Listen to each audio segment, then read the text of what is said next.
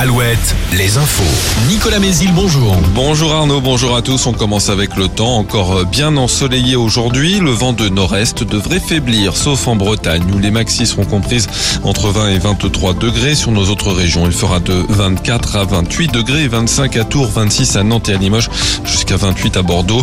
On gardera ce temps tout le week-end et probablement la semaine prochaine aussi.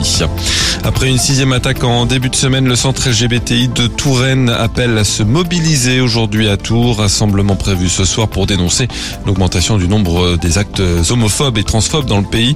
Selon le journal Le Monde, un même suspect pas encore identifié serait à l'origine des six attaques à Tours. En Loire-Atlantique, la ville de Saint-Brévin et quatre autres communes victimes d'une cyberattaque. Tous les services de ces municipalités sont touchés, mais l'accueil des usagers en mairie reste assuré. La gendarmerie a ouvert une enquête et indique que d'autres communautés de communes ont été touchées en France, écartant tout lien avec la démission du maire de Saint-Brévin et les menaces dont il est la cible. À l'étranger, la Biélorussie affirme que Moscou a commencé à lui livrer des ogives nucléaires. Pas de commentaire de la Russie, alors que l'Ukraine prépare une contre-offensive sur le terrain. L'actualité sportive avec du foot d'abord et l'avant-dernière journée de Ligue de ce soir. Bordeaux peut décrocher son ticket en Ligue 1 à Annecy. Laval en position de relégable joue à domicile. Niort et Guingamp s'affrontent dans un match sans enjeu. En national, c'est la dernière journée du championnat. Concarneau joue à Orléans et peut monter en Ligue 2 en cas de succès.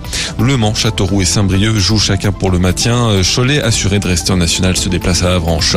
En basket, fin de saison pour Cholet, battu en quart de finale de l'élite par les Mets 92. Défaite hier soir de 12 points en match d'appui à Levallois.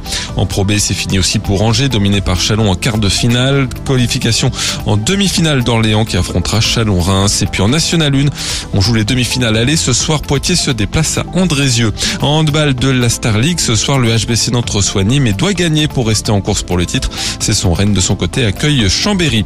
Retour de l'info à 6h. Très bonne matinée à tous sur Alouette.